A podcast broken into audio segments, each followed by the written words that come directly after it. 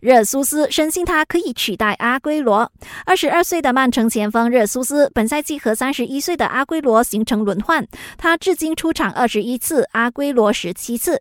过去的四场比赛，热苏斯都是首发，还打进了三球，让他感觉自己的重要性。他直言，阿圭罗年龄不小了，属于热苏斯的时代要到了。明年利物浦可能会少了一员。消息说，洛夫伦已经准备好离开利物浦，时间大约在明年夏天，不会在冬季。因为如果在冬窗卖掉这名中场，只会大大减弱利物浦的阵容实力。主帅克洛普可不会这么傻。张伯伦恐怕赛季报销。